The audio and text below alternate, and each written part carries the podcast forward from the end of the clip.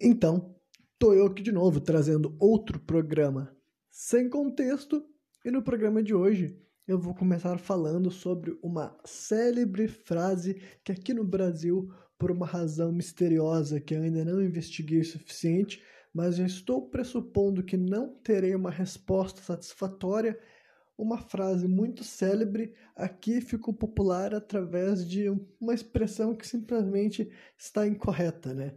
Que é uma frase atribuída a um pensador francês chamado René Descartes, que é aquela que diz assim: penso, logo existo. Né? Essa tradução em português está errada, né? A frase original é em francês, mas na verdade eu só me lembro da, da tradução dela para o latim, que é cogito ergo sum, né? Cogito já dá para imaginar, né? Que quer dizer penso. Então a primeira tradução está correta, né? Cogito, penso, né? Assim como no inglês é I think, né? No inglês tem essa coisa que tem que colocar o, né? O acho que seria o pronome, né? Não sei se o I é identificado como pronome ou sujeito, não sei, né? Mas tu tem que botar esse I think, né? Eu penso, mas é tudo a mesma conotação, pelo menos, né? Cogito, esse ergo sum, né? Ele é melhor traduzido como portanto sou, né? Como é no inglês, né? I think, therefore I am, né? Quer dizer, eu penso, portanto sou. Literalmente isso está no inglês e no português também deveria ser assim, sabe? Esse cogito ergo sum, né? A tradução literal é por Penso, portanto, sou. Então, por que, que eu comecei falando sobre isso?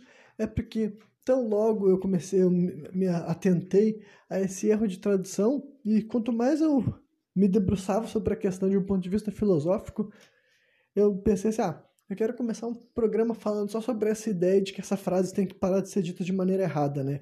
Então, se por alguma vez na tua vida tu já falou essa frase da maneira errada, e se tu alguma vez ouviu outras pessoas falando errado, corrige essas pessoas, não para ser chato ou algo desse tipo, mas é que assim, a frase original tem um valor filosófico muito maior, tá ligado?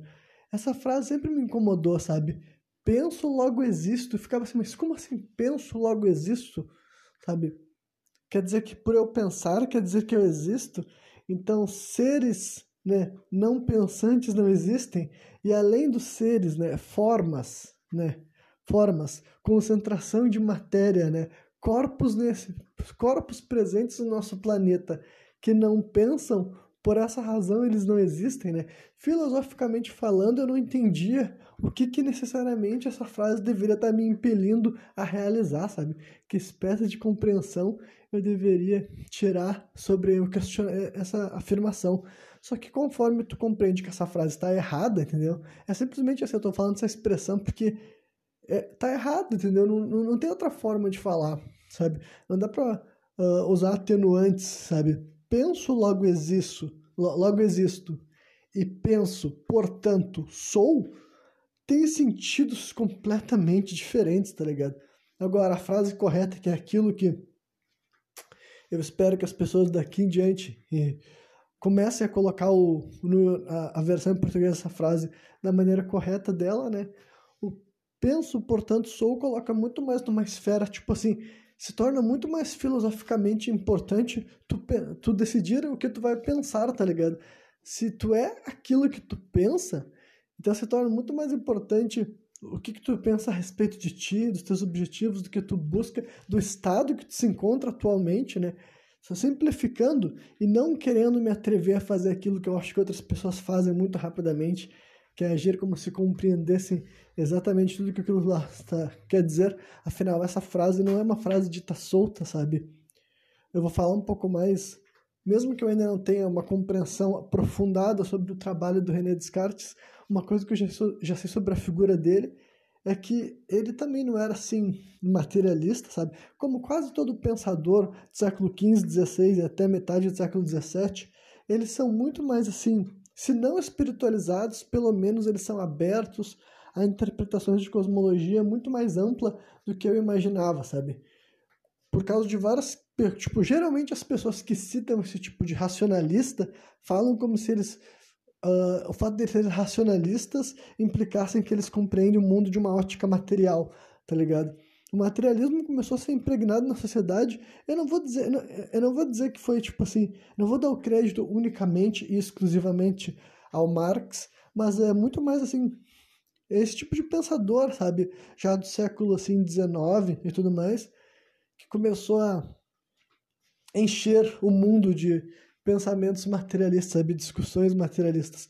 E é óbvio que nos campos da, né, além do campo das ciências sociais, as ciências biológicas e até assim, né, vou definir também como hard science, digamos assim, né, é evidente que também que essas pessoas tinham, né, nesse período que eu estou falando, século XIX, século XX, né, começou a ter uma hegemonia de pensamentos mais materialistas e explicar o mundo e a realidade de uma forma mais materialista.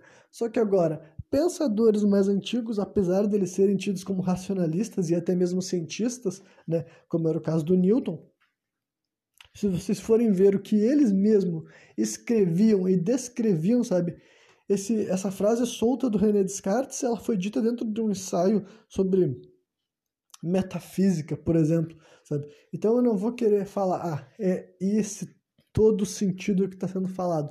Mas eu posso dizer para vocês que, além da compreensão mais simples, né, que é aquela assim, olha, ah, penso que sou infeliz, penso que estou infeliz, portanto sou feliz. Quer dizer, sou infeliz.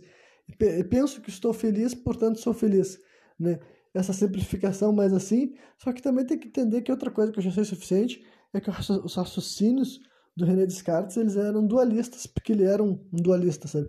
E quando eu digo dualista, não é nem só da, da versão que eu já defendi, já advoguei da minha relação com essa expressão e com a minha cosmologia especificamente, mas o dualismo também assim, é uma linha filosófica e de raciocínio bem antiga, desde a Grécia Antiga, que é a ideia de que existem a, a, a realidade e a existência existe em duas assim esferas simultâneas, o que eu posso simplificar para vocês, assim, sabe? Sem ter que sair muito do que eu já estava falando antes. É tipo assim, aquela lógica da matéria e antimatéria, ou até mesmo o mundo espiritual e o mundo físico, sabe? É a noção de que existem dois planos, dois mundos, talvez muito similares ou idênticos, mas existindo em paralelo e quase que sem se tocar, mas interagindo de alguma outra forma, sabe? Então, Uh, ele, por exemplo, já, ele, por exemplo, advogava em algumas partes do trabalho dele que o corpo humano e a mente humana sequer necessitam um do outro para existir, tá ligado? Como se assim fossem agentes, agentes separados, sabe? A tua mente é um agente que existe além do teu corpo, né? E o teu corpo também não necessariamente precisaria, né? E é o tipo de coisa assim que até daí eu aproveitando informações futuras, sabe? Tipo, coisas que o René Descartes não sabia tão facilmente assim, por causa que não era disseminado, né, da ciência da época dele, Hoje em dia até tem umas coisas que eu acho que dá para compreender assim, sabe? Quando eu, como por exemplo, assim, eu falar, como é que a pessoa faz projeção astral, né? Como é que o ser humano pode falar assim, ah, que eu estou enxergando meu corpo de outro ângulo, enxergando uma sala, né? Eu dou exemplo de pessoas que passam por experiência de quase morte, né? Muitas pessoas fazem projeção astral de forma consciente, né? Mas quem passa por uma experiência de quase morte geralmente passa sem sequer querer, sabe? A pessoa nem está se propondo a passar por uma projeção astral, só que quando ela está naquele estado de quase morte, ela consegue se enxergar fora do seu corpo, enxergando o que está acontecendo numa sala, sabe? Enxergando as pessoas que entram e saem, e quando ela retorna para o seu corpo, digamos assim, ela consegue descrever esses fenômenos e as pessoas falam que de fato aconteceu aquilo ali que ela estava descrevendo. Então, já tem né, razões para a gente pegar e acreditar ou defender, sabe, com evidências pelo menos, de que a consciência humana não está necessariamente vinculada ao nosso corpo. De alguma forma que pode parecer, na minha opinião, eu encararia como sobrenatural ou espiritual. Eu não sei como é que pessoas materialistas vão descrever esses fenômenos, aí é um problema deles, né? Mas, então, já tem evidência para sustentar isso que René Descartes e outras pessoas pensavam, sabe? Que a tua mente existe além do teu corpo. Apesar de a gente sentir geralmente essas coisas, né? E dá pra te pensar várias coisas, você sabe? Como, por exemplo, assim, as necessidades fisiológicas dos teus pensamentos, sabe? De vez em quando o teu corpo acaba tomando decisões que a tua mente nem quer tomar, digamos assim, sabe?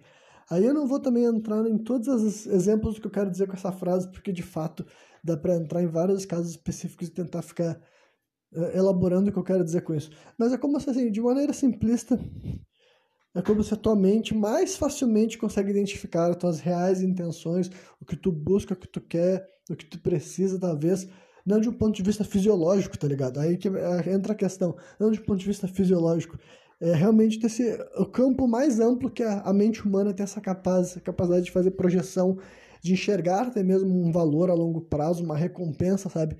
Enfim, atualmente consegue identificar isso, porém o teu corpo humano tem necessidades fisiológicas também, sabe? Nossa vontade de se alimentar, de, de reproduzir e de sentir certos estímulos, sabe? Nele, mas então, as duas coisas acabam se colocando uma entre a outra. E isso também, para deixar mais claro ainda, o cérebro, eu estou colocando o cérebro dentro do corpo e a mente fora do cérebro, tá ligado? Para ver se vocês ainda não tinham entendido, talvez não tinha ficado claro, né? Porque também é isso que o René Descartes estava querendo dizer, tá ligado? Quando ele fala que a mente e o corpo não são a mesma coisa, ele não está falando do cérebro humano, né? Ele está falando que a mente, essa, né, essa suposta, assim, sabe, Uh, eu não sei, eu não sei se é uma boa ideia tentar definir a mente, sabe? Mas acho que vocês estão entendendo quando eu estou querendo dizer que a mente e o cérebro não são necessariamente a mesma coisa, sabe? Era o que esse sujeito estava defendendo e é o que hoje em dia também tendo a acreditar com maior facilidade, sabe? Existe o cérebro, ele é muito importante, ele é vital, ele também tem necessidades e tudo mais, só que agora existe um agente além do cérebro que a gente pode definir como mente, como alma, como vocês quiserem, e eu acredito sim que esse ser possa até mesmo ser independente do corpo, mas também acredito que existe alguma razão para eles terem esse vínculo, né? Não sou eu que fiz as coisas dessa forma, eu acredito sim que a mente e o corpo elas têm meio que uma espécie de relação com o outro, elas têm obrigações uns com os outros, digamos assim, mas eu não acho né, que de fato as duas coisas sejam a mesma coisa, não, também, né? Então, né, basicamente, era isso que eu tinha falar sobre essa frase, pelo menos, sabe? tentem fazer com que a versão verdadeira dela seja falada por aí no lugar da versão errada, porque a versão errada é menos interessante, a versão verdadeira dá muito mais margem para interpretação e discussão, e também sobre essa lógica, sabe, que eu vou sempre continuar martelando, sabe, que várias pessoas célebres da história da humanidade racionalizavam e tentavam explicar visões cosmológicas além da materialista, então é totalmente possível pessoas que são, sabe, que são levadas a sério nos espaços públicos e até mesmo nos espaços acadêmicos, compreenderem o mundo de uma forma não materialista, porque há muita evidência para corroborar com visões de mundo não materialista. Quando digo que há muita evidência, não é que tem uma comprovação e que tu tem que aceitar que as coisas são assim, mas agora não, não, não são pessoas estúpidas que tendiam a perceber e não apenas perceber, é estudar, buscar compreender e depois de buscar compreender ainda tentar explicar para os outros de forma racional o porquê que as coisas acontecem de certa forma ou de outra, sabe? Isso sempre foi observável, sabe, em grupos humanos, não apenas civilizações, mas até outras compreensões de grupo ainda faziam essa espécie assim de interpretação, né? Então, agora o programa ele vai começar cada vez mais, né? Não sei se ele vai ficar cada vez mais maluco, até porque esse começo não foi muito. Eu não sei se ele foi maluco ou não para o meu grau de loucura desse programa, né? Mas agora sim, eu vou simplesmente comentar assuntos que eu andei refletindo devido a conteúdo variado que eu andei consumindo. Então, o que, que eu quero dizer com isso? Bom, primeiro teve assim. Uh, aquele meu canal dos meus conspiracionistas de estimação, eles andam lançando bastante conteúdo, assim, doido para variar, né?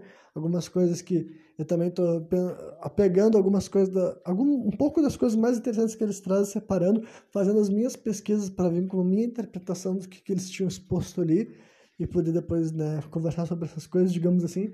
Só que teve um programa deles que era eles, um vídeo no caso, né? Que era eles respondendo a um canal de história mainstream que tinha basicamente atacado o trabalho deles, né? Digamos assim, sabe? É um canal, né, que talvez o canal de história mainstream, eu poderia falar o nome, mas eu me sentiria na obrigação de também falar o nome do, do meu canal de conspiracionismo de estimação, então melhor não falar de nenhum dos dois, né? Mas é tudo conteúdo assim gringo, né, norte-americano e tal. Então, é um canal de história. Quando eu digo canal de história mainstream, é um sujeito daí. Eu nem vou definir tão arbitrariamente que ele só fala as coisas aceitas pela academia, mas ele é um cara que, quando ele estava pelo menos se posicionando no vídeo, ele queria se. Ele fala, quando ele falava dos historiadores, ele falava, ele falava como se ele fizesse parte dos historiadores. Então eu acredito que na cabeça dele ele se define como um historiador mainstream. Então, basicamente, né, ele soltou um vídeo lá que tinha uma hora e meia, então nem é um vídeo curto, e eu nem vi o vídeo inteiro, para falar a verdade, né? Que era ele querendo dizer assim, ah, será que a igreja romana, será que a igreja romana reescreveu a história, né? Reescreveu a história, e daí ele tenta entrar em vários pontos ali do, do, do que os meus conspiracionistas de estimação levantam para defender essa grande teoria, teoria da Tartária, né?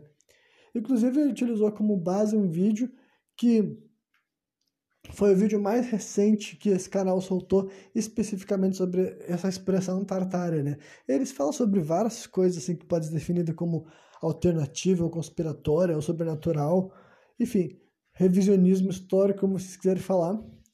Só que o último que foi realmente falado com esse título Tartária era um vídeo relativamente curto para os padrões do canal deles, que era um vídeo de uma hora, tentando ser o mais objetivo para gente que não conhecia, sabe? Era uma nova versão de uma introdução sobre esse tema.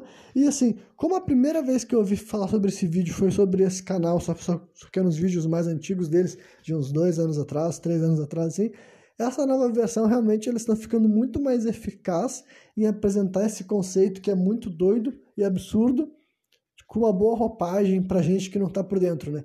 Mas também, tipo assim, é um atestado, eu vou dizer assim, vou, vou ter que elogiar dando uma cutucada, porque eu me sinto na obrigação, né? É um atestado de loucura, né? Mas também de é um atestado de loucura, dá pra ver que pelo menos os sujeitos têm, assim, eles se importam para pesquisar para ver que o discurso deles não ficou estagnado, tá ligado? Ao contrário de outras pessoas variadas falando de qualquer assunto, que tu vê que a pessoa parece que ela não consegue falar sobre aquele tema sem mudar ela, as expressões que ela usa, sabe? Ela repete o mesmo discurso engessado, porque é aquilo ali que ela consegue falar sobre aquele tema, digamos assim, sabe? Tu vê que pelo menos eles não é um negócio que eles pesquisaram o tempo da vida deles e cagaram depois, tá ligado? Dá pra ver que eles ainda são inspirados a fazer perguntas sobre a história, né? E como eu falei aqui várias vezes, eu posso não concluir com as, não posso, posso não concordar com as conclusões que eles apresentam, que eu acredito serem erradas, tortas, malucas. Talvez até aqui eu exponha algumas dessas coisas para ficar mais claro o porquê de eu achar necessário fazer essas críticas, sabe?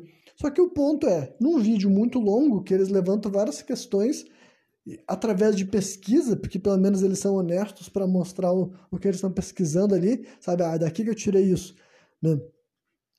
É daqui que eu tirei essa informação. E como também só para deixar bem claro, não é porque eles apresentam uma fonte que essa fonte que eles mostraram é certa. De vez em quando tu tem que pensar assim, ah, essa informação que esse sujeito falou é interessante, mas de onde que veio essa informação? Ah, veio daqui. E quem falou isso daqui? De onde que ele tirou essa informação, tá ligado? Tu entra num ninho, sabe, numa bola de neve que tu tem que ficar buscando referências até descobrir de onde que veio a primeira informação e como que essa pessoa chegou até essa conclusão, sabe?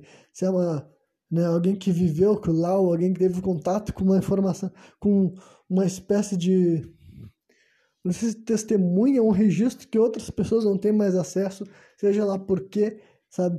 Dá, dá um bocado de trabalho, tá ligado? Mas, né, eles pelo menos mostrando assim, levantando e expondo também as linhas de raciocínio deles. Várias vezes as perguntas, as dúvidas, eu acho que são perguntas boas, são questionamentos válidos, sim senhor, só que depois chega na hora deles quererem responder essas perguntas, eu acho que né, eles dão saltos lógicos, eles extrapolam tudo mais, mas, né, eu tô aqui para consumir o conteúdo, não vou alterar a cabeça do sujeito, né? Mas eu tenho, eu mesmo, enquanto estou consumindo, não é um negócio que eu consumo assim, nossa, isso aqui é revelação da verdade. Mas eu, uma, várias vezes eu penso, nossa, isso aqui são boas perguntas.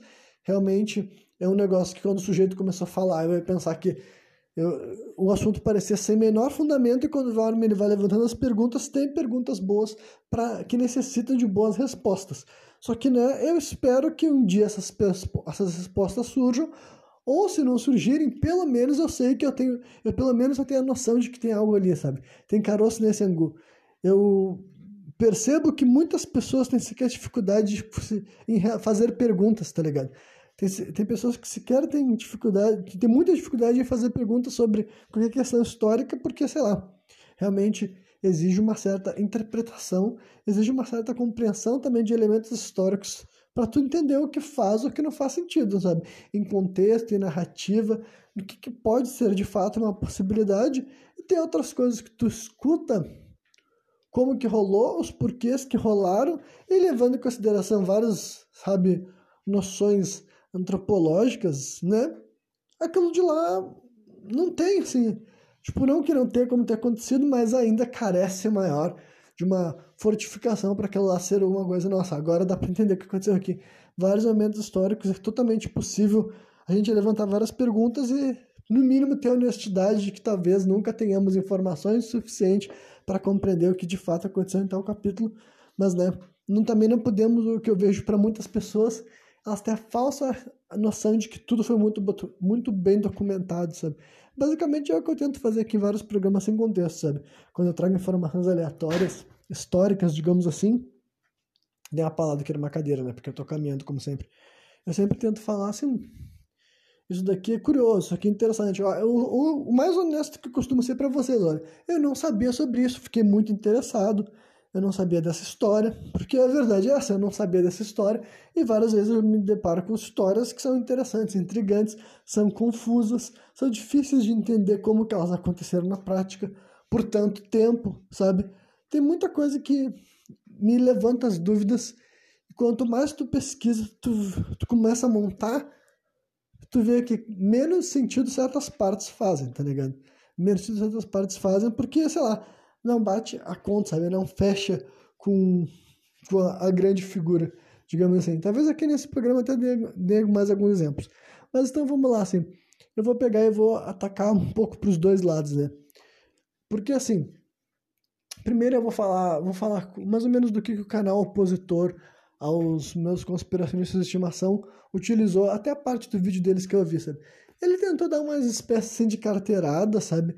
No sentido de falar ah, que. Como eu posso dizer assim? Que ah, esses sujeitos não mostram a cara deles, então não tem como saber, que, sabe, se eles são pesquisadores sérios e blá blá blá blá. Veio com umas carteiradas no que a pessoa tem que ter formação dentro de universidade, ele dava esse tipo de pagada, né? Esse tipo de coisa. Só que assim.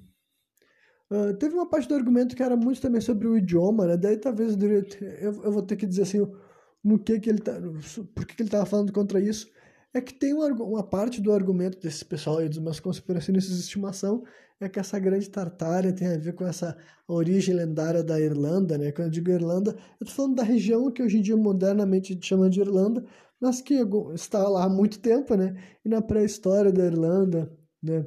Tem gente que supõe que a Irlanda, que seria a Hiperboreia, Hiperboreia que era um lugar lendário e sagrado no, no, no folclore grego, né? Então, ele defende essas origens irlandesas da civilização, baseado em livros que foram escritos, e eu não sei o quão bons são esses livros, porque eu não li, eu não sei qual a pesquisa que os sujeitos fizeram para levantar essa hipótese, o quão séria ela é, mas eles apontam essas fontes, sabe, desse tipo de pesquisa. Né? E daí tem todo um argumento também sobre assim, como os idiomas, né, ditos como indo-europeus, derivavam do idioma irlandês antigo e tudo mais, né? Que pode ou não pode ser o alfabeto celta, né?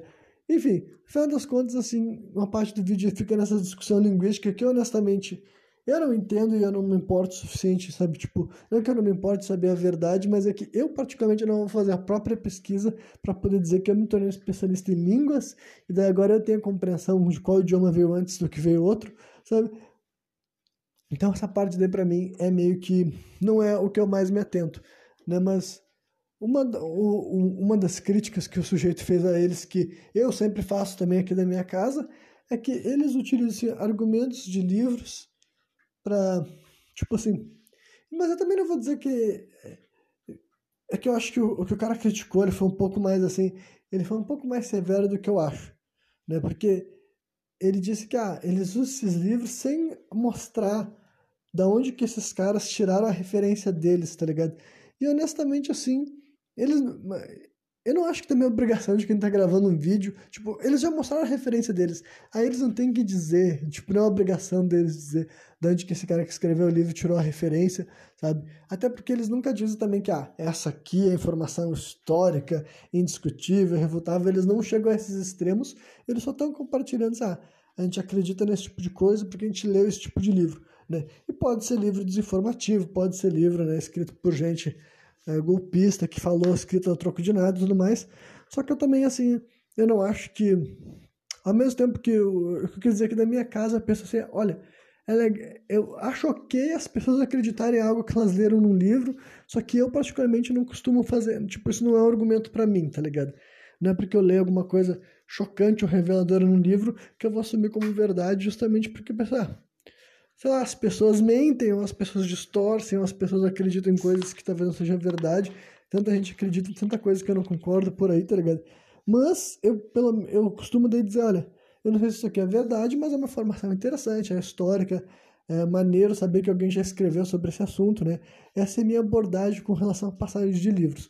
Esse pessoal do meu canal, eles costumam falar assim, olha só, essa informação que está aqui nesse livro, para mostrar como as pessoas sabiam disso, as pessoas sabiam disso, entendeu? Então, assim, é uma. Ao mesmo tempo que eu acho que. Eu, a minha postura eu acho que é mais honesta intelectualmente, eu não acho que eles serem um pouco mais. Eles darem um voto de confiança maior para livros que eles leram, faz com que eles sejam assim. Tremendos pau no cu, tá ligado? Por isso que eu falei que eu não sou tão crítico quanto o cara, porque o cara falou assim: ah, eles tinham que pegar e mostrar de onde que vem essas evidências, não adianta citar fonte se não mostrar as evidências, porque daí, porra, aí fudeu, tá ligado? Aí ninguém mais pode gravar vídeo sobre nada, a não ser que tu possa viajar até os lugares e tu, todo mundo que for falar sobre qualquer assunto histórico, tem que se tornar um arqueólogo também, um pesquisador, e viajar até os lugares para falar, tipo assim, dentro, com fontes primárias, tá ligado? Para tentar discutir sobre qualquer assunto, por exemplo. Então, né? Então eu acho só que o cara tava. Como, é, como o vídeo. Tipo, o, o vídeo era feito realmente para assim. Ele queria acabar com a teoria da conspiração, sabe? Ele tá dizendo que quer comprovar que aquela teoria não é fundada em nada. E honestamente, né? Eu não acho que ele conseguiu fazer isso, porque. Eu, eu só acho que ele tinha bons pontos para enfraquecer o discurso do que os, que os conspiracionistas defendem, tá ligado? Só que agora, justamente, ele deixou de abordar as questões que são as mais intrigantes, tá ligado? Por exemplo, assim, Uh, aí eu posso falar que é um problema assim de vários historiadores mainstream. Deixa eu só tomar um gole d'água aqui primeiro.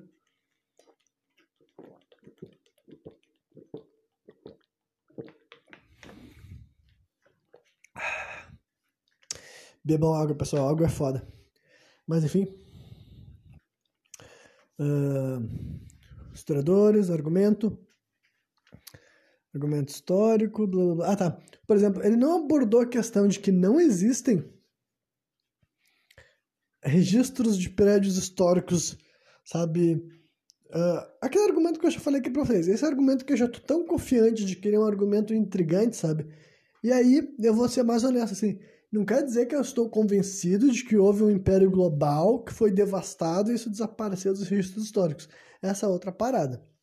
Mas agora, que de fato eu acho intrigante que nenhum desses prédios antigos históricos, que tem essas arquiteturas mais deslumbrantes, mais fenomenais, possua seu registro de construção, sabe, público e que a gente possa ver de fato o prédio sendo erguido, é assim, é desconfortavelmente intrigante, sabe? Eu juro que eu queria que fosse assim, que começasse a surgir na internet, nem, nem que seja agora tarde, sabe? É que agora já tem inteligência artificial, esse tipo de coisa, tipo, artificial, inteligência artificial fazendo desenhos, né? Então se torna ainda mais complicado ainda dizer que isso seria o suficiente. Talvez agora seja tarde demais. Mas assim, ó, honestamente, eu já fiz pesquisa, eu mesmo, sabe, já me propus assim, eu falei, não, esse pessoal fala isso, eles devem estar falando bobagem. Mas eu já me prestei assim a ficar pesquisando prédios históricos do Brasil e de outros lugares do mundo, cara. Mas assim, procurar prédios que são do início do século XX ou até do século XIX procurar as fotos mais antigas deles, depois ficar procurando em acervo mesmo, sabe? Acervo de fotos históricas online e é uma constante, cara. É uma constante. Então, eu vou ser honesto aqui para vocês que eu só gostaria de ter uma resposta, sabe, uh, plausível, tá ligado? Eu já vi, agora que eu entendo um pouco mais da história da fotografia, sabe, é aquela história de que ah, eles não tinham tecnologia para registrar. Cara, isso não é verdade, tá ligado? Isso não é verdade. Não faz sentido que os caras tinham como registrar o prédio pronto, mas não tinham como registrar o prédio ser construído. e, tipo assim, cara, não tem. Honestamente, nenhum prédio histórico aqui do Brasil. Vou dar algum exemplo assim, um museu do Ipiranga, né, que também chama de Museu Paulista. Eu já pesquisei, é um prédio bem antigo, aqui do Brasil, um dos mais antigos que não foi, tipo, aqui não desapareceu simplesmente no incêndio, porque também é o mais comum, né? A maioria dos prédios históricos simplesmente pegaram fogo e sumiram. Mas esse Museu Paulista, o Museu do Ipiranga, que ainda existe, né? Tá no mesmo lugar já há muito tempo.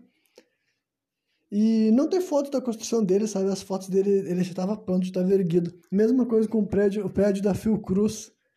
Tem algumas fotos que dá pra. Tem gente que fala que. Se tu vê alguns sites, diz assim, ah, construção da Fiocruz. Cara, aquelas fotos não são fotos da construção, tá ligado? Tipo, o prédio já está erguido. Tem alguns, assim, alguns andaimes na volta, sabe? Como pode ser uma obra, pode ser uma pintura, pode ser uma reconstrução, por exemplo.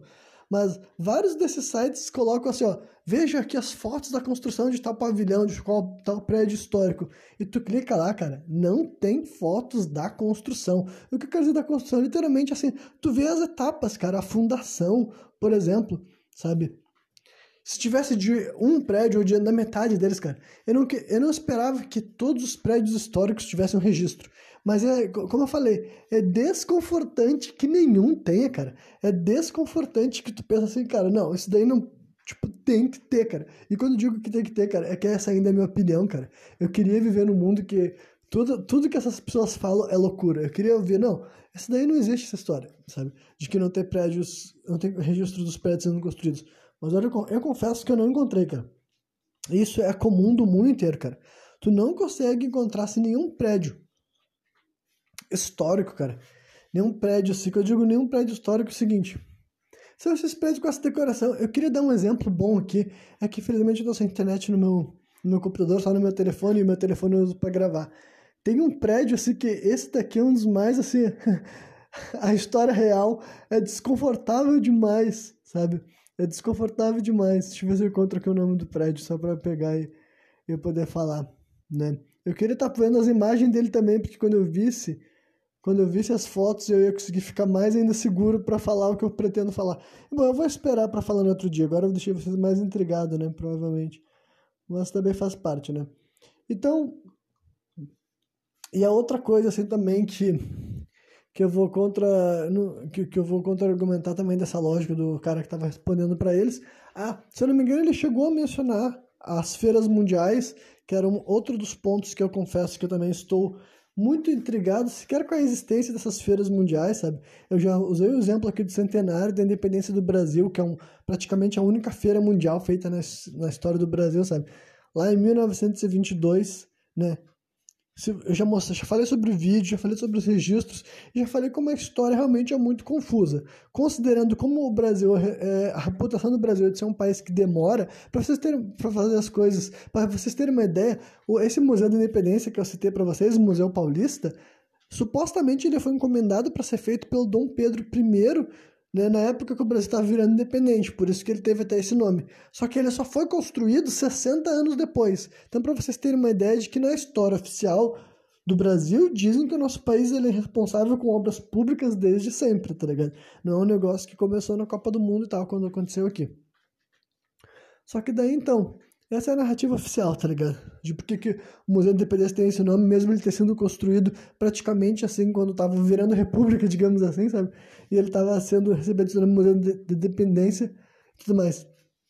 Então, na narrativa oficial, o Museu da Independência só foi construído, sabe, no final dos anos, assim, no final dos anos 80, se não me engano, 1880 no caso, né? Por aí. Eu não sei agora a data exata e eu não tenho como pesquisar enquanto tô falando, né? Mas o Centenário da Independência vai lá em 1922, tá ligado? Então, assim, dizem que os caras conseguiram fazer uma puta obra que envolve demolir o Morro do Castelo, que é outra coisa que eu já apontei que é muito bizarra, né? Que até 1922, o mesmo ano que fizeram a exposição do Centenário da Independência, fizeram que existia no Rio de Janeiro um Morro do Castelo, que literalmente tinha um castelo, e que também, por alguma razão, não tem muitos registros fotográficos bons. Tipo assim, tem alguns registros do morro, são muito curiosos também, sabe? Tipo, sei lá, é difícil de escrever. Eu vou falhar com as palavras boas para tentar sintetizar o, as sensações que eu tenho a enxergar imagens desse Morro do Castelo, tá ligado? Só que não tem muitas imagens do próprio castelo mesmo. Se eu não me engano, parece que ele já não existia já em algum momento. Cara, mas pelo, pelo menos alguma única foto desse castelo tinha que ter, sabe? Porque né, o nome do lugar era Morro do Castelo, porque tinha literalmente um castelo lá, tá ligado? E como a fotografia foi inventada lá em 1820, mais ou menos, a década de 50, 60, 70, pelo menos ali em 1880, cara, fotografia já era para ser um negócio comum, sabe? 1880 né? É outra coisa que não bate que a pessoa fala assim, ah, mas não, demorou para ter foto com qualidade boa. Não, cara, vai ver, vamos ver as fotos dessa feira mundial do Chicago dos anos 80, sabe? Conseguiram, as fotos estavam tão boa qualidade que conseguiram depois, hoje em dia, as fotos existem em HD, que conseguiram, sabe, ficou tão bem preservado e eram umas fotos extremamente, sabe, cara, com ângulos perfeitos, cara, bem projetados. Os caras sabiam exatamente as fotos que eles iam tirar dos ângulos maravilhosos, sabe? Era um lugar fenomenal, lindo, maravilhoso, que é muito parecido com essa centenária de independência no Brasil, só que lá nos Estados Unidos, pelo menos, tem a narrativa de que aquilo era tudo cenográfico.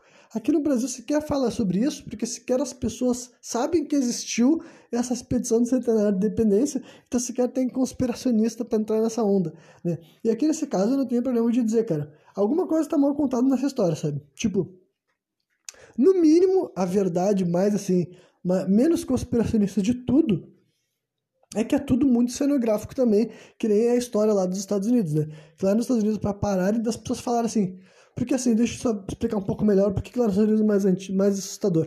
Porque lá nos Estados Unidos, praticamente todas as grandes cidades eles tiveram essas feiras mundiais. E se vocês pesquisarem, vocês vão ver que elas eram assim.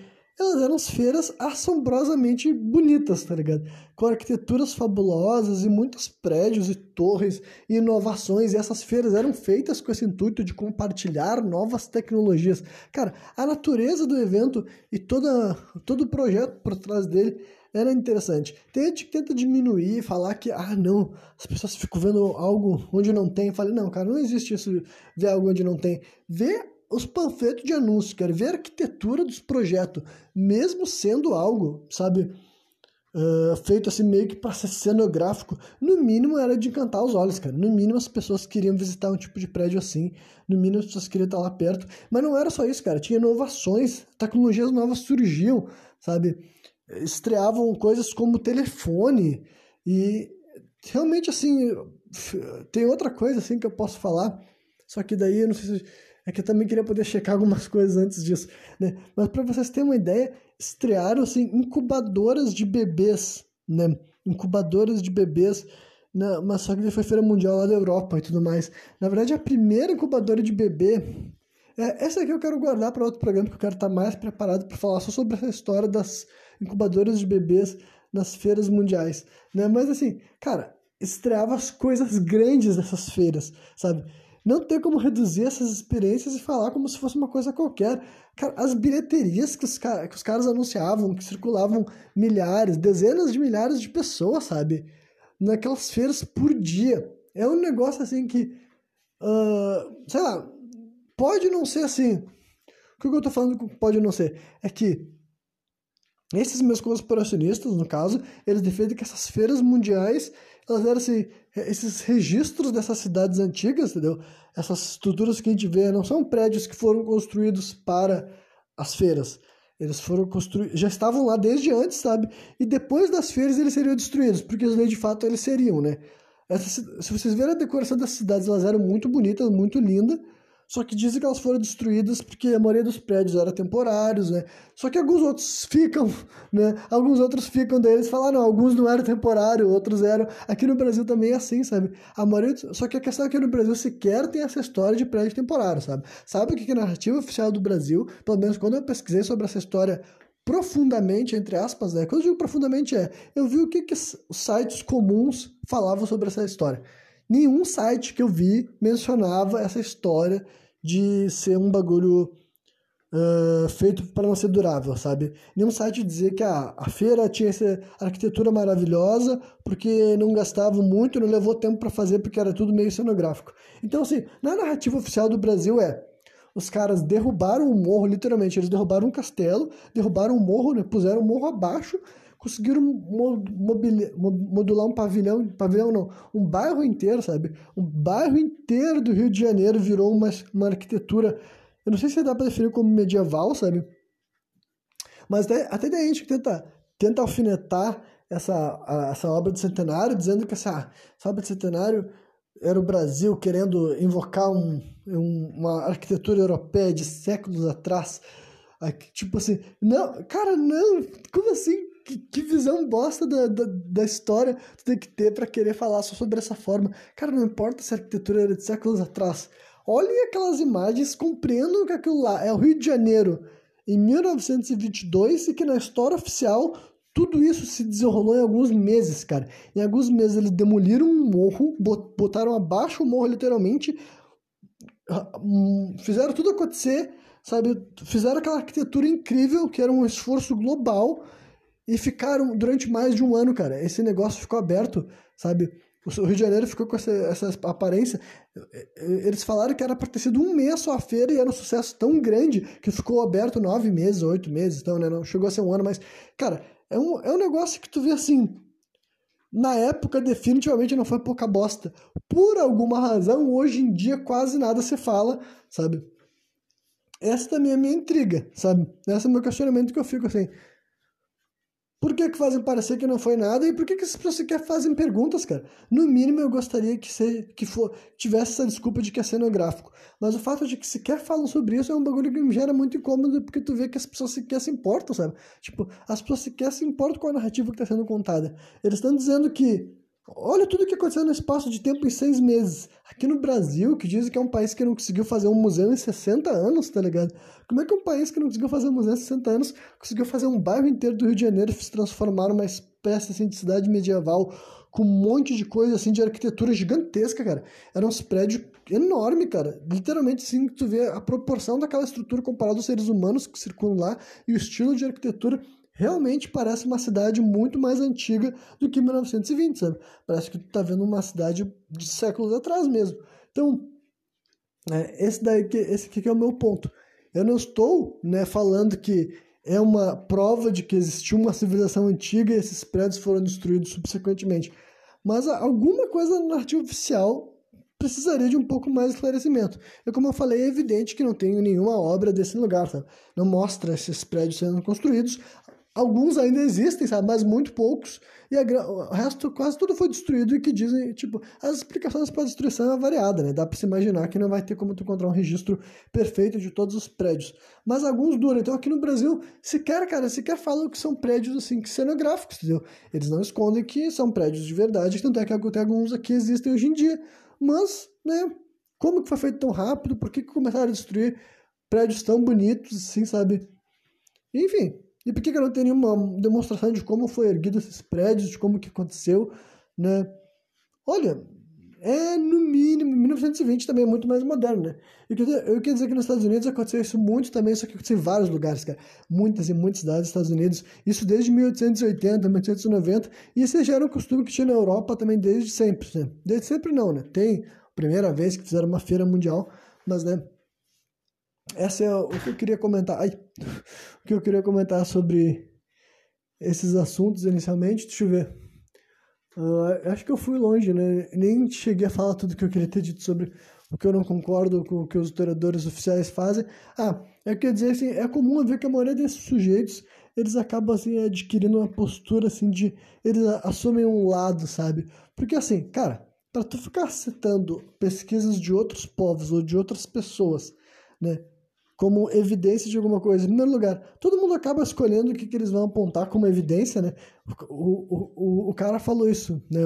O cara do canal da História Mainstream, que estava atacando umas conspiracionistas, falou: ah, é engraçado que eles escolhem passagens escritas nos livros aqui deles, né? E, e outros pontos que se, seriam contraditórios entre os dois, dois autores ele não expõe. Eu, tipo, cara, isso é basicamente o que todo historiador faz, né? No sentido de que, cara, eu, eu já vi, por exemplo, eu já vi historiador especialista da mitologia grega dizer que não tem essa. Que eu vou perguntar assim, ah, por que, que Alexandre o Grande parou a sua expansão na Índia, né? E o cara dizer que não tem nenhuma explicação na história. Tipo, sendo que tem, e até meio. No, não sei se é clima, anticlimática ou broxante, ou talvez até seja bem interessante, e eu estou fazendo pouco caso, né? Mas, assim, existe sim, sabe, dentro da histori historiografia grega, registro, né? E não é escritores pouco famosos, sabe? O, um cara que escreveu por que Alexandre o Grande parou sua expansão na, numa parte lá da Índia, né? Não chegou a atravessar o rio Ganges, é o uh, Plutarco, o nome dele. Isso aqui eu vou mencionar de novo em algum programa que eu vou fazer em breve, que é um programa sobre a Biblioteca de Alexandria. Eu vou falar também sobre Alexandre o Grande nesse programa, mas, né, o Plutarco, que é um historiador famoso, né, e ele que diz que o, o Alexandre o Grande não atravessou o Ganges, porque do outro lado do rio tinha um reino que eu tenho anotado aqui em algum lugar, né? Deixa eu ver se eu encontro aqui rapidamente. Nome do reino, nome do reino. É o um nome com G, com G. Com G. Aqui, ó. Gan, Gan, Gangaridai. Gangaridai, se não me engano, isso tem a ver o reino que fica às margens do Ganges mesmo, sabe? Enfim, era um reino que supostamente era muito grande, muito poderoso lá na Índia. A gente também não sabe quase nada, além dessas passagens ditas especificamente, né, envolvendo Alexandre o Grande, isso era antes de Cristo, no caso, né, e que ele teria um exército, né, algumas fontes dizem que ele teria mais de 400, assim, mais de 400 elefantes de guerra, outras esse número vai para 5 mil, sim, tão grande assim, tá ligado? E sim, várias dessas fontes gregas também falam isso, né? A maioria das fontes gregas, as pessoas, tipo assim, se acostumaram a, a julgar os números que eles dão, tipo assim, uh, para exemplificar o que eu tô falando. Alexandre o Grande, várias das batalhas dele, ele dizia que ah, era 50 mil gregos contra 200 mil, 200 mil Uh, e na verdade não é o Alexandre mesmo que escrevia, né? Algumas pessoas que conheciam ele que escrevia, pessoas que, cronistas mesmo e tal, né? Mas que diziam que era 50 mil gregos, né? Macedônios, blá blá, lutando contra uh, 200 mil persas, tá ligado? Ou 200 mil, né? Outro povo que estava enfrentando os macedônios especificamente, sabe? Então, são números que as pessoas se acostumaram a. Não deve ser verdade, sabe? Tipo, simplesmente. Então, assim, até analisando essas fontes ditas como históricas, as pessoas estão acostumadas a vou citar essa fonte, eu sei que ela é histórica, tipo, assumo que um ser humano existiu e deixou esse registro aqui para mim, mas eu também vou, automaticamente, eu vou assumir que certas coisas que esse cara tá falando não foram bem assim, tá ligado? Então, estudar história é necessariamente comprar ou não comprar certas histórias. É por isso que eu, a minha visão de compartilhar história com as pessoas é sempre ser honesta e dizer da onde que veio a fonte, quem é que está falando, e se não tiver uma fonte, pelo menos eu falo que eu não sei da onde que foi tirada essa fonte mesmo, porque em última instância, cara, tem gente que tenta utilizar essas fontes históricas para dar carteirada, sabe? Essa figura é um historiador sério, é uma figura, a fonte primária, ela viveu aquilo lá. Foda-se que ela viveu aquilo lá, tá ligado? Fazer de conta que só porque a pessoa viveu alguma coisa, a opinião dela é verdadeira e factual, então vamos parar de fazer o que a gente faz hoje em dia, que é ficar retroanalisando as, as histórias, né? Por exemplo, o Rio Amazonas. O nome do Rio Amazonas é a Rio Amazonas, porque o primeiro cara, percor... o primeiro cara não, né? Mas o primeiro europeu, que era um espanhol, a percorrer o Rio Amazonas em toda sua extensão, disse que lá no meio encontrou uma tribo de mulheres indígenas que ele chamou de Amazonas por causa do mito das Amazonas da Grécia. Então, assim, se é por isso, então vamos começar. Se esse cara foi o cara que viveu, foi o cara que passou aquilo lá, por que, que agora nós que estamos aqui no futuro estamos retroanalisando e dizendo, não, esse cara não encontrou Amazonas lá, ou ele mentiu, ou ele tá louco, ou ele interpretou errado, ele não encontrou uma tribo de mulheres indígenas nas margens do rio Amazonas, sabe, mulheres guerreiras e tudo mais. Essa história não é verdadeira. Então, porque isso que é história, tá ligado? Literalmente todas as figuras ditas como históricas, vocês vão ver que eles escrevem algumas coisas que para nossa compreensão de realidade não é verdadeiro, ou um equívoco, enfim. É isso. Então é, é muito injusto qualquer pessoa julgar outra pessoa por estar apontando pontas, figuras, tipo assim, fontes históricas que se contradizem, porque isso é comum e normal. Praticamente, se tu escolher duas fontes históricas diferentes, já houve contradições, né? E né, isso também é sacanagem, mas a outra sacanagem também é tu, na hora que tu for falar sobre história, utilizar qualquer fonte primária ou não, né, como uma fonte, assim, em primeiro lugar, verdadeira, sabe? Legítima acima das outras, falando da verdade. Não tem como estar errado, não tem como ter distorção, não tem como ser uma interpretação espúria, sabe? No final, qualquer relato histórico, independentemente de ser fonte primária, secundária, terciária, é apenas isso, um relato histórico. Ele apenas representa uma opinião, um ponto de vista, um registro. Apenas isso. Ele não é uma, de forma alguma, deveria ser interpretado como um documento assim que atesta como as coisas foram, por exemplo, e reinterpretar, discutir, analisar o que aquele texto quer dizer, inclusive levantar até a legitimidade daquilo, não de ser real ou não, mas o quão íntegro, o quão puro, quanto que aquela visão que está decretando uma história ou descrevendo o resultado final pode ser levada como né, não digo imparcial, mas pelo mínimo minimamente justa, até mesmo intelectualmente justa, moralmente justa, por assim dizer. E também uma outra crítica que esse canal de história mainstream faz aos meus conspiracionistas de estimação é que eles teriam declarações antissemitas, né? O que, que seria o antissemitismo? Seriam declarações contra os judeus, né? Contra o povo de Israel e tudo mais. E assim, eu honestamente nunca percebi o discurso deles como antissemita. E não que eles não, nunca tenham falado algo, defendido algum argumento que eu não achasse problemático. Só que agora, antissemita, pela minha definição, sabe? Eu não acredito que eles foram, e como eu falei aqui, não que eles tenham discursos perfeitos, mas assim, conspiratório ou não, eu particularmente não gostaria de consumir conteúdo de alguém que eu percebo que ele está incitando ódio, sabe? Na minha opinião, sabe? Eu não seguiria o conteúdo de alguém que eu percebo que a pessoa está incitando ódio. Eles podem ter visões cosmológicas que divergem da minha e até percepções históricas, conclusões que eu estou discordando bastante. Mas assim, eu já consumi muito conteúdo desses sujeitos, né? Porque é um casal, um homem e uma mulher. E, tipo, que apresentam os vídeos é uma mulher. Eles não aparecem o rosto deles na, nos vídeos, né? São só imagens, pesquisas e os dois falam, né? Umas partes o homem, outra parte a mulher. Não sei se tem um outro grupo por trás, né? Porque eles fazem vídeos bem longos, então não sei se tem uma equipe de edição também. Ou só, são só os dois que editam. Mas assim, eles podem ter vários discursos que eu mesmo falo aqui que são doidos, são loucuras, que eu discordo.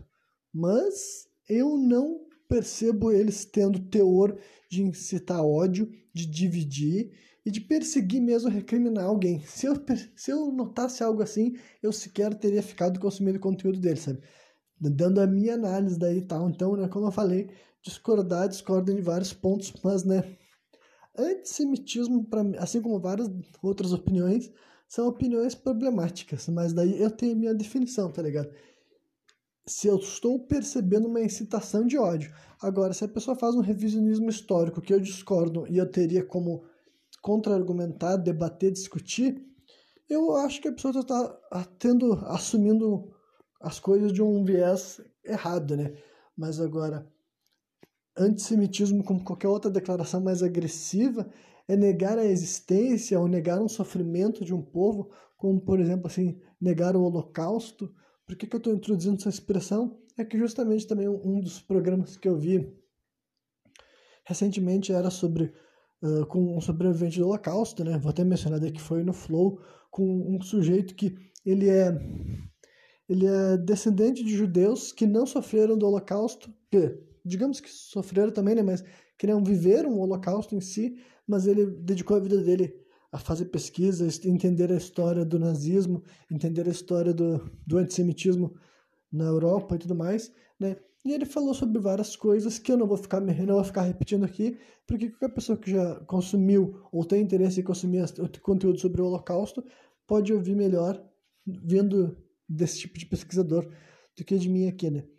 Então, eu não, nunca vi, por exemplo, esse canal negando a existência de um, de um fenômeno, embora eles nunca também tenham se aprofundado especificamente na Segunda Guerra Mundial, e de certa forma eu acho que é um negócio inteligente, né? Nem na Primeira Guerra Mundial também eles já mencionaram eventos históricos que têm a ver com a Primeira Guerra Mundial e com a Segunda Guerra Mundial, mas eles nunca fizeram um vídeo assim, ah, vamos falar sobre a Segunda Guerra Mundial, a Primeira Guerra Mundial, nunca foi, né?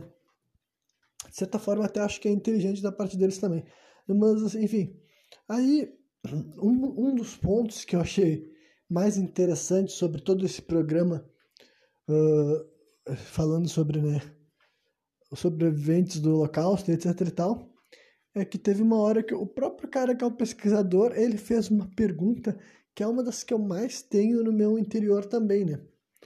Que, tipo, na verdade, a pergunta que eu tenho é o porquê que ocorreu, né? O Holocausto, no caso. E por que eu digo porquê que ocorreu? É realmente, assim, o motivador inicial, tá ligado? Porque eu já vi muitas pessoas sendo perguntadas sobre isso, sabe?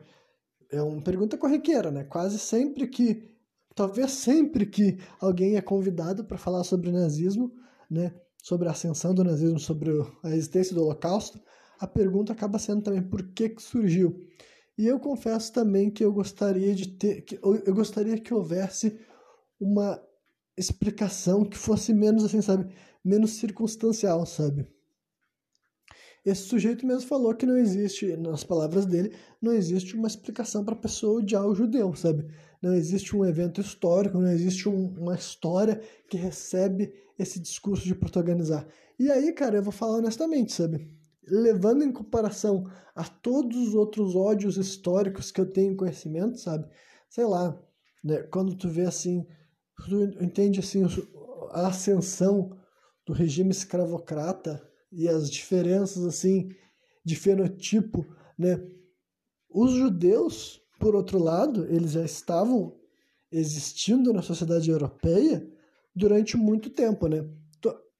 todo mundo já começa no momento em que os judeus começam a receber, uh, começam a ser impedidos de ter certas liberdades, tá ligado? Todo mundo começa a falar. Os judeus já não eram bem vistos, os judeus já não eram bem recebidos, e um momento na Europa começa a aparecer leis antissemitas, né, que impedem os judeus de receberem certos cargos, impedem os judeus de ter vários privilégios individuais que era comum a outros cidadãos europeus. Só que assim, entendo que os, esses judeus eles não estavam chegando à Europa naquele momento, pelo menos até onde eu sei. Não sei se daí eu estou falando uma bobagem. Se teve uma migração grande de judeus naquele momento, e essa foi a primeira vez que uma comunidade judaica começou a se estabelecer na Europa, e é por isso que isso rolou. Mas até onde eu sei, já existiam judeus na Europa nos séculos anteriores, entendeu? Já existiam judeus na Europa no século XVIII, XVII, XVI, XV, sabe? Eu não sei. Eu não sou especialista da história judia, não sei exatamente quando que eles foram expulsos de Jerusalém, até inclusive também eu cresci no mundo, né, onde Israel, né, enquanto Estado, foi já, já, tinha sido fundado, né, não lembro exatamente quando que foi, mas acredito que era antes de 93, que foi quando eu nasci. Então eu já nasci num mundo que é muito recente, que os judeus têm uma pátria. Durante muito tempo eles não tinham uma pátria, tá ligado? Então assim, mas mesmo que eles não tivessem essa pátria deles especificamente, os judeus estavam presentes na Europa, os judeus estavam presentes nos Estados Unidos, né? Tiveram, até onde eu sei, no Brasil eles tiveram menos participação na fundação e na formação do que nos Estados Unidos, por exemplo, sabe? Uh, mas lá nos Estados Unidos também tiveram presentes e tudo mais. E eles eram bem posicionados, entendeu? Na sociedade europeia anterior a esse movimento, sabe? Os judeus tinham dinheiro, os judeus tinham riqueza, os judeus, sabe, tinham banqueiros e bancários, sabe?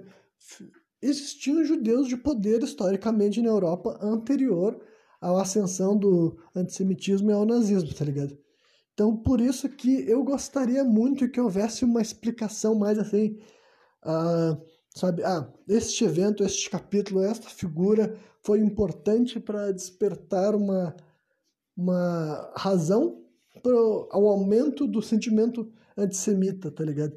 Porque não é como se as pessoas tivessem começado a conhecer algo novo, sabe? Não é como se o resto dos europeus nunca tivessem visto um judeu e passaram a ver, sabe? Então, é, são. Eu gostaria que em algum momento qualquer um desses historiadores viessem com uma narrativa, uma explicação, uma evidência, inclusive, que sustentasse a ascensão do antissemitismo além daquilo que a gente já sabe, tá ligado? Que o que eu quero dizer com além daquilo que a gente já sabe é que, assim, que o quanto que mobilizar a população contra uma parcela do próprio país né, foi uma ferramenta política eficaz, tá ligado? Da, de, depois que tu vê o, o, tipo assim e fora também, claro, toda a loucura de raça ariana, né, e todas essas coisas, né, tem que falar, mencionar todas essas paradas, porque era uma série de loucuras que faziam aquilo lá acontecer, entendeu? Mas eu queria saber por que especificamente o povo judeu adquiriu se tornou bode expiatório se fosse algo além do circunstancial, sabe? Tipo, as circunstâncias da Europa naquele momento, em questão econômica, blá blá blá, fizeram com que o, o judeu se tornasse a figura mais fragilizada naquela parte da Europa, sabe? Naquela parte da Europa e na Alemanha nazista especificamente, entendeu? Porque geralmente é, é só isso, sabe? É só essa questão circunstancial. Muitas pessoas eu vejo eles falando exatamente isso. Não há razões para o povo judeu ter levantado ódio. Não aconteceu nenhum capítulo, ninguém fez nada específico, sabe? E só para deixar bem claro também, não é nem de maneira alguma isso aqui para mim é uma justificativa para que tenha acontecido o holocausto, sabe? Não é uma justificativa no ponto de vista assim, ah, isso aqui foi por causa que aconteceu isso aqui é, é, é proporcional, é compreensível que tenha existido um holocausto. Não, é realmente só um ponto de vista racional mesmo, sabe? Entender assim, ah, esse capítulo aqui foi o bode expiatório perfeito, sabe?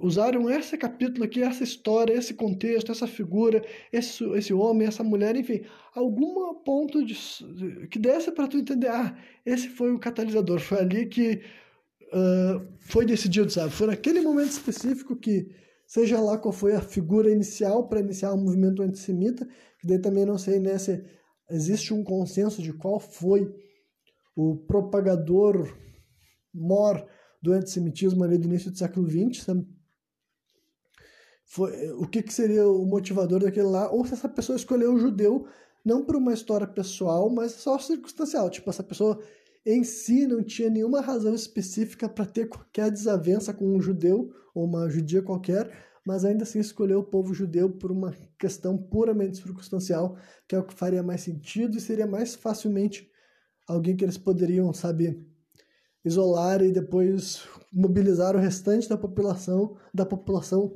a ser antagônico à dignidade, à vida daquela pessoa, sabe? Então, é esse meu questionamento totalmente assim reflexivo, racional, entender para poder compreender o início, meio e fim dos movimentos históricos, sabe? Só isso. Mas agora, uh, o que eu ia comecei todo essa linha de raciocínio, eu tive que tipo, eu ia falar antes de desenvolver essa linha de raciocínio, mas eu me senti na obrigação de falar tudo isso antes, é que bem no final do programa que a gente tinha ouvido várias partes do, da história, né? Como eu falei, não é a primeira vez que eu ouço a respeito do Holocausto, né, mas sempre que eu estou com disposição, eu ouço mais uma vez para ser reiterado e ter uma ideia mental dos horrores que foram. Mas ele, levanta, ele faz uma pergunta assim que eu imagino que o questionamento dele é muito mais assim. Como é que é mesmo? Ele não espera ter uma resposta daquilo, muito menos do que eu. Mas é que ele disse que os os judeus que estavam sendo levados para serem mortos, eles eram muitas vezes eles eram registrados, sabe? Pegavam o nome completo das pessoas, os, sim, os, documentos, os documentos tipo registro, sabe, da pessoa. E daí ele fala assim, perguntas que a gente nunca vai ter resposta, sabe? Por que, que as pessoas, por que, que pessoas que estavam sendo levadas para a morte estavam sendo assim eh, tinha que ter tipo por que está sendo registrado? Por que está escrevendo o nome, sabe? Por que tu está marcando especificamente, registrando? Porque tu vai ter um controle tão claro, né? Ele não, ele não foi tão assim, como posso dizer assim, não é redundante, mas ele não ficou reforçando tanto essas dúvidas quanto eu. Ele só falou exatamente isso, tipo assim, por que que os judeus que estavam sendo simplesmente levados para a sua morte eram colocados, eram registrados, sabe? São perguntas que a gente não tem resposta. Como por isso que eu falei, talvez esse sujeito tenha falado essa informação, com muito menos intenção, né, com a pretensão muito menor de ter uma explicação. Mas eu fiquei muito intrigado e eu tentei refletir de maneira pragmática. E daí, né, isso aqui usando empatia para entender, mais uma vez, para fazer uma justificativa que eu espero que a maior parte da minha audiência tenha maturidade já para entender, empatia não é tu ter sensibilizar por quem está fazendo algo horrível. Empatia é tu se colocar no lugar dele para tentar compreender intuito, objetivo e intenção, tá ligado? Então, usando empatia para quem tinha se cuidado de manter um registro de quem estava sendo executado. E aqui eu vou abrir uma teoria meio sombria e que eu não acho que é conspiratória, inclusive, infelizmente a história é tipo assim, tem comprovações do que eu vou sugerir aqui, entendeu? Que o sentido assim que não é como se o, o, o problema maior do, do, da merda que o Hitler fez, do genocídio que o Hitler fez, nem foi o próprio genocídio. Retroativamente é que as pessoas, assim, por uma questão assim de bom senso, começou, em questão assim, de direitos humanos também, começaram a colocar a dor que o povo judeu sofreu em primeiro lugar. O que realmente provocou a derrocada do Hitler não era a maldade que ele estava fazendo com os judeus, era simplesmente o desejo de poder dele de expansão, tá ligado? Não é como se a Europa não soubesse as atrocidades e não é como se o resto da Europa não pudesse, tipo, não é como se não soubesse as atrocidades que estavam sendo cometidas pelo governo do, nazista, né? E não é como se a Europa não pudesse ser organizado mais rapidamente e mais agressivamente para evitar que aquilo lá tivesse acontecido, aquele massacre do povo judeu. Então é isso que eu estou expondo. Não sei se é ligado as duas coisas.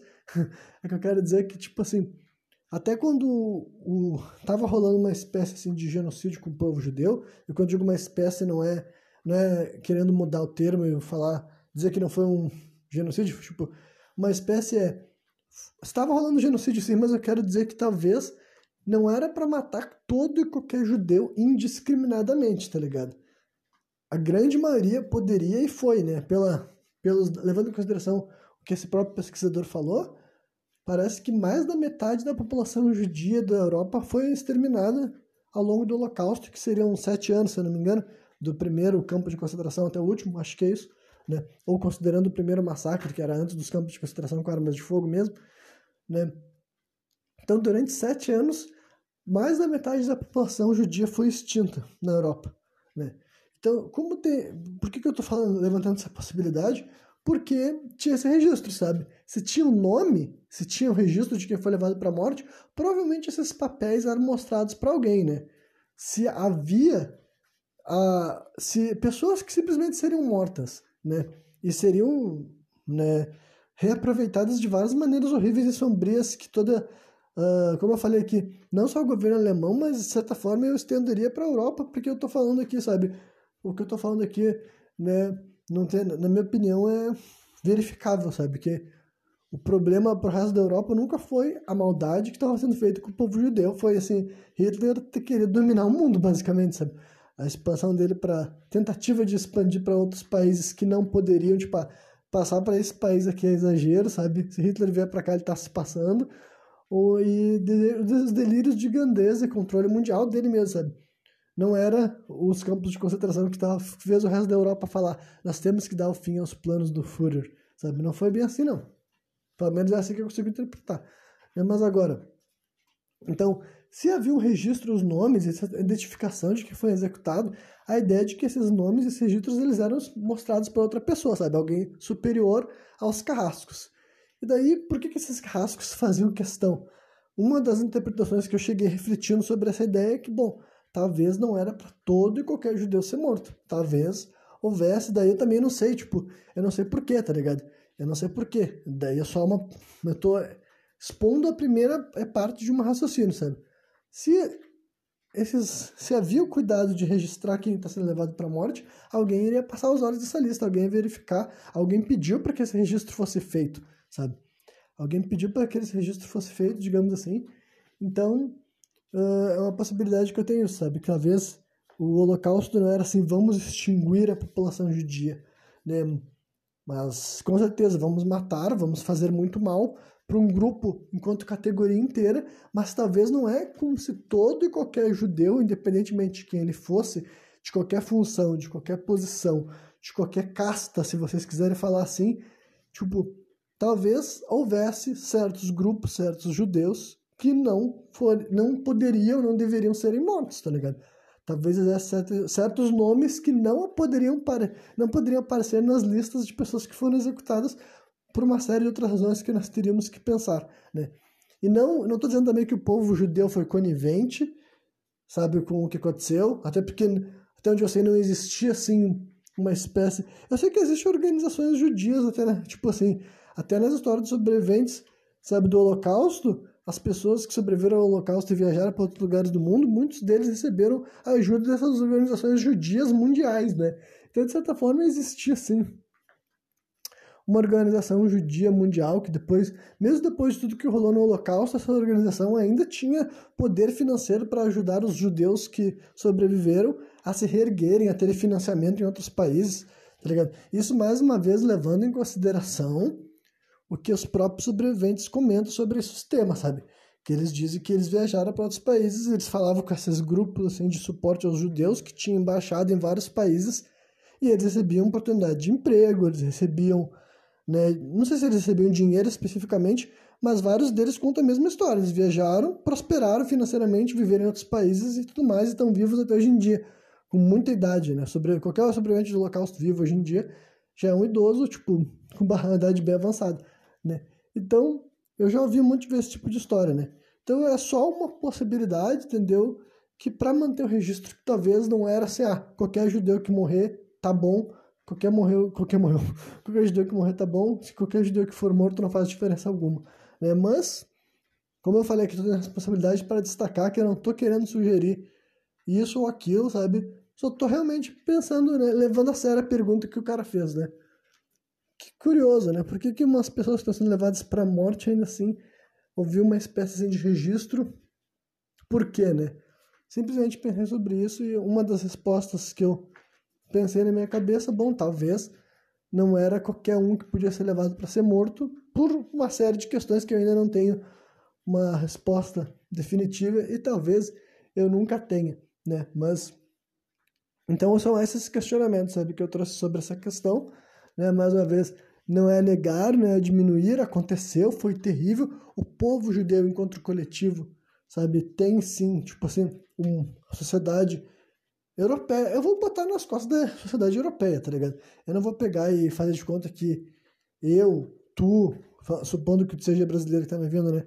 Enfim, outros lugares do mundo têm a mesma responsabilidade do que quem estava vendo. Mas a Europa, né, civilizada, que se diz assim, tem sim uma uma dívida com o povo judeu enquanto coletivo, sabe? Mas agora daí eu tô deixando de pensar um pouco no coletivo e pensando um pouco no individual, sabe? Para tentar imaginar como que esses movimentos históricos tiveram início e por que eles foram de uma forma e não foram de outra, né? E não foram de outra, digamos assim, né? Então, eram essas questões sobre esse tema, né? E daí agora, Uh, o assunto final seria só assim uns raciocínios livres que eu tive assim, tendo como ponto de partida visões assim mais científicas, sabe? Era eu ouvindo programas ou podcasts, entrevistas em que os participantes eram mais assim científicos ou materialistas ou ambas as coisas, e de vez em quando eles se punham a, né, a comentar sobre certas coisas que eu já falei aqui sobre outra ótica, ou sobre questões que eu ainda nem tinha falado, e simplesmente tendo como base linhas, as linhas de raciocínios que eles estabeleciam, algumas coisinhas nessas conversas que foram recentes, né? Eu fiz questão assim, de separar como algo que eu poderia. Ah, isso aqui eu posso falar sobre isso num programa sem contexto, uh, levando para outro caminho, sabe? De um jeito que eu lido com essa ideia em botando em contraposição a algo que eu ouvi sendo defendido por outro ser humano, digamos assim. Por exemplo, eu vou começar apontando que, tipo, era um coletivo de pessoas, assim, né? Apaixonados pela ciência, digamos assim.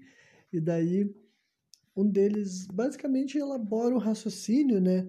Dando uma alfinetada em outros grupos de pessoas, né? E diz que, assim, como posso dizer, como que ele tá querendo ele quis dizer que, tipo, ah, o cientista verdadeiro é aquele cara que ele tem inseguranças, ele tem curiosidades, ele nem sente que ele está buscando a verdade, ele simplesmente faz testes, faz pesquisas, ele levanta perguntas, né? E que é esse ponto, sabe, do desconforto, enquanto seguir uma visão religiosa, né? Já seria daí o contrário, tu tem o conforto de saber, o cientista é esse cara que está naturalmente inseguro, incerto. E assim, eu vou dar o crédito, devido crédito, pelo sujeito ter se empenhado a elaborar um raciocínio, mas é muito fácil perceber que não é bem assim que as coisas são, né? Infelizmente, apesar de eu entender que utopicamente falando seria assim do jeito que ele está falando, né, quando o assunto seria né, modus operandi, o raciocínio por trás das pessoas que fazem ciência idealmente, né? Então, em primeiro lugar, por que, que eu falo sobre isso aqui? É que, mais uma vez, né, eu sempre me sinto na obrigação de oferecer uh, o ponto de vista que eu nem sei se é o terceiro ponto de vista na sociedade, mas por razões pragmáticas assim eu tenho que fazer ele porque afinal ainda é muito pouco representada, né? É uma pessoa que não é ateia ou agnóstica, que não é materialista, mas que não é religioso e muito menos vinculado a uma religião majoritária aqui no Brasil, tá ligado? Que defende a existência do espiritual, do sagrado, do divino, dos planos antimateriais, né? Planos espirituais, astrais, como tu quiser falar, compreende a existência desses planos, não limita eles a uma compreensão bíblica ou sequer definida por uma outra religião, né? mas ao mesmo tempo também não diz que o mundo é só o mundo material, tá ligado? Então, né? Porque ter essa visão que eu tenho aqui, eu não posso, sabe? Eu não eu me enxergo na mesma linha dogmática da pessoa religiosa, como também eu acredito sim que eu ter curiosidades e ter certas incertezas não me torna menos interessado em buscar a realidade, apesar de eu não ter certas limitações a respeito do que é, né? Afinal, a ignorância a respeito de certos temas também é uma forma de ficar seguro, não é mesmo? O que eu quero dizer com isso? Uh, por exemplo, assim, eu vou me manter, eu vou pegar, por exemplo, a própria expressão agnóstico, né? Gnóstico de gnose seria conhecimento, né? Então o agnóstico é o cara que se abstém de ter o conhecimento, né? É óbvio que ao passar do tempo eu entendo que conhecimento e gnose são termos que mudaram o sentido, né? Mas eu acredito que essa definição é a mais honesta mesmo, sabe? O agnóstico decide por consciência própria manter-se inconsciente e ignorante sobre certos temas. Ele decide nessa vida que ele não gastará energia refletindo sobre certos temas, e na minha opinião, esse posicionamento filosófico, ou até cosmológico, talvez, se tu for levar mais ao pé da letra, é simplesmente um erro, sabe? Mas que dá um certo conforto, na minha opinião, sabe? O sujeito fala assim: eu não vou sequer gastar energia refletindo a respeito de questões ditas como espirituais, sagradas, kármicas. Eu vou sequer assumir que essas coisas são uma possibilidade, sabe? Para mim, isso te, gera, te coloca no estado de ignorância. A ignorância, no sentido mais literal da palavra, é não vou gastar energia da minha vida refletindo sobre o que, que pode ser, como pode vir depois, e foda-se, foda-se, foda-se, tá ligado? Não é uma dúvida para mim, não é uma questão, isso não me interessa nessa vida terrena, digamos assim, sabe? Então, cara, torna-se ignorante por opinião, sabe? Por vontade própria, sabe? O cara com. Uh, tem essa decisão dentro dele que ele quer será ignorante sobre essas questões isso gera um conforto, porque a partir do momento que tu não tem que se perguntar, se não tem questionamentos, se né, é uma não questão, nenhuma parte de espiritualidade, de sagrado, de divino, de transcendental, né? Isso dá um conforto porque não tem como tu tá errando, né? Não tem como tu tá errando, não tem como tu precisar rever nada a respeito, porque tu já atribuiu que apenas a vida terrena, material, física, tem valor, serventia, utilidade e qualquer espécie de perda, perca de tempo refletindo sobre o que vai vir depois, ou nem. Cara, para mim é mais do que isso, porque não é sobre o que vem depois, tá ligado? O agnóstico a gente tá assumindo que o que acontece aqui na Terra não tem outros elementos além do físico, do material, do terreno, do observável, do reproduzível, tá ligado? Então o agnosticismo não é sobre a vida que vem depois da morte, é também sobre a vida aqui agora, tá ligado? Mas também, tudo é a mesma lógica, tá ligado? Então, para mim, uh, é, como eu falei, eu dou crédito por tentar defender, mas eu consigo ver como é totalmente o outro lado, sabe? Como a pessoa se bitolar nas possibilidades e praticamente de maneira consciente, né, limitar a sua área de atuação em algo que ela se sente mais dentro do controle e o resultado que ela espera, porque isso sempre tá junto, sabe? Isso sempre tá tá assim movendo a pessoa, né? O que ela está aceita a questionar como possibilidade ou como um fato, tudo isso né, lida e liga muito, justamente porque também, né, talvez por esses pesquisadores todos que eu estou falando aqui serem brasileiros, eles não levam em consideração tanto como a ciência foi feita fora do Brasil durante uma, durante uma parte da história. E a ciência sempre foi feita assim com muita resistência, com né, as pessoas não quererem abrindo mão do status quo prévio, tá ligado? Um deles, inclusive, falou que a teoria do Clovis First, Clovis First lá é bairrismo dos americanos, mas não é bairrismo dos americanos, isso daí tu querer falar de uma questão Tipo, tu escolheu uma narrativa específica para falar, não é barrismo dos americanos. É a comunidade científica se portando como ela costuma se portar. É, gente que já estava aqui há mais tempo se incomodando de ver os paradigmas sendo quebrados. Gente que falou algo, gente que recebeu o título assim de especialista de alguma coisa, sabe?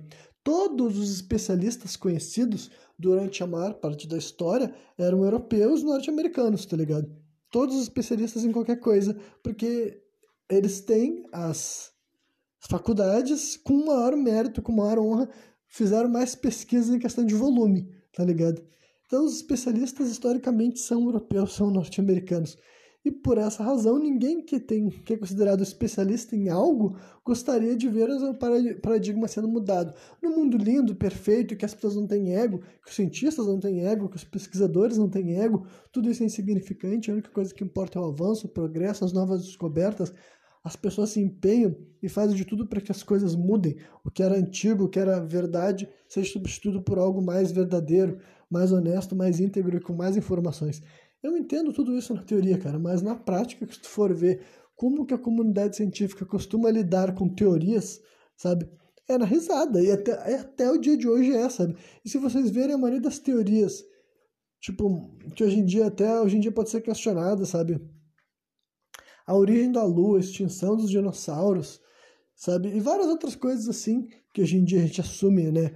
Ou né, as placas tectônicas, né? Não me lembro qual é o nome da teoria específica que do sujeito que defendeu que existiam essas grandes placas ah, embaixo, acho, acredito que é embaixo da crosta terrestre, posso estar errando, né?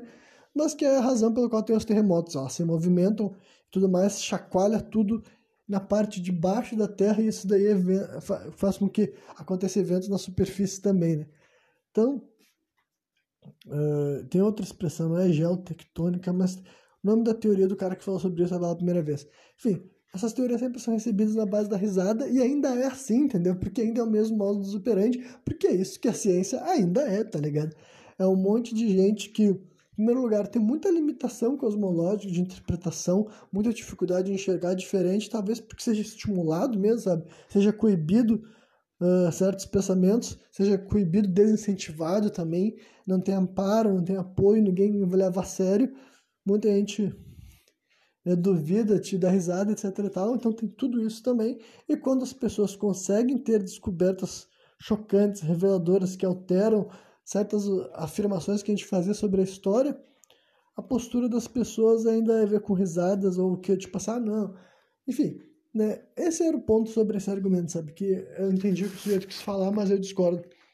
E eu posso até também dar mais alguns exemplos de algumas coisas que eu acho assim que eles. Deixa eu ver se tem alguns exemplos. Bom, eu vou falar sobre uma curiosidade que Nessa mesa tinha quatro pessoas que foram perguntadas sobre a Ponte dos Cães Suicidas e os quatro falaram que não conheciam. E daí, um deles, assim que eles foram pesquisar, eles foram pesquisar ali na hora do programa o que, que era a Ponte dos Cães Suicidas. Um deles, assim que ele deu de cara com a manchete, ele já começou a dar risada e falou: Ah, é a teoria da conspiração, a teoria da conspiração. Tipo, para ver como as pessoas estão alienadas, sabe? Qualquer espécie de exposição de um fato ou de uma, ou de uma possibilidade que não seja automaticamente verificada pela ciência já virou uma teoria conspiratória. Calma, né? para ser uma teoria conspiratória tem que ter um grupo envolvido, uma intenção de ser disseminada, sabe? Relatos históricos, folclóricos de eventos não, não, não são não são teoria da conspiração, tá ligado? Acalme-se, meu amigo. Não, não, não precisa sempre que tu ouvir algo que desafia a tua definição de realidade, a tua postura não deveria ser, ah, matéria conspiratória, farsa, farsa, farsa. Não, de vez em quando existem fatos históricos, de vez em quando não. Comumente existem fatos históricos que desafiam a nossa concepção de realidade. Se eles acontecem, eles não acontecem, as definições, as razões por trás, as motivações desses eventos tudo isso a gente pode ficar conversando, mas né, parem também de achar que sempre que tu se deparar com alguma informação que diverge com a tua concepção de realidade, é achar que é loucura, é conspiração, porque já deixa bem claro que essa pessoa ficou alienada, sabe? Ela só consegue receber informação de uma fonte e qualquer espécie de sabedoria que vir de outro lado, ele vai ser incapaz de enxergar o conhecimento que está ali presente, né? Então, assim, fizeram uma pesquisa básica no início dando risada, e depois na primeira explicação que eles leram, assim, do cara, ah, esse sujeito aqui tá explicando que a ponte dos cães suicidas acontece por causa do ângulo e por causa que ele falou que o cachorro enxerga dessa forma, então tá explicado aqui, tipo assim. eles deixaram bem claro o problema que a ciência moderna tem, tá ligado? É um caso que, não que eles precisem chegar à conclusão de que é uma ponte mágica, entendo a diferença, mas é um lugar que tem registros de mais, falaram que mais de 600 cães pularam aquilo de lá. Acontece desde a década de 50. Essas explicações iniciais, cara, assim, apesar de parecerem até mesmo intuitivas e lógicas, não respondem outras perguntas. Peraí, essa é a única ponte que tem uma estrutura parecida com essa? Não tem nenhuma outra ponte conhecida na Europa que possua um design parecido que dê para um vale similar, que o ângulo do cachorro também fique desprivilegiado, e esses odores que vêm da floresta, que falam que são odores de esquilos e alguns outros pequenos animais, roedores e pássaros, isso atiçaria os cães. Peraí, essas espécies de animais não existem em outros pontos da Europa? Essa é a única ponte que tem exatamente essa combinação específica de design com ângulo e do jeito que a luz pega e os animais que estão lá, o cheiro atrai os cães que eles perdem, eles surtam e saltam para aquilo de lá. É a única? Não existe nenhuma única ponte na Europa ou ao redor do mundo, né? Que tenha esses eventos, ou se existe, é comum, as pessoas que estão me ouvindo aqui conhecem, ah, é muito comum histórias de cães pulando em pontes, entendeu? Então, isso que eu estou querendo apresentar. Antes de sentir compelido a opinar sobre qualquer assunto, realmente tenta se colocar no lugar de quem viveu, de quem passou por aquilo lá, de quem experimenta, de quem enxerga aquele fenômeno acontecendo, sabe? É aquela coisa assim, as pessoas que se dizem pesquisadores, ainda mais quem faz pesquisa de campo, né, deveria ter uma humildade de falar, bom, eu estou ouvindo essa história pela primeira vez sentado aqui na minha casa ou num estúdio, sabe, fazendo pesquisa na internet.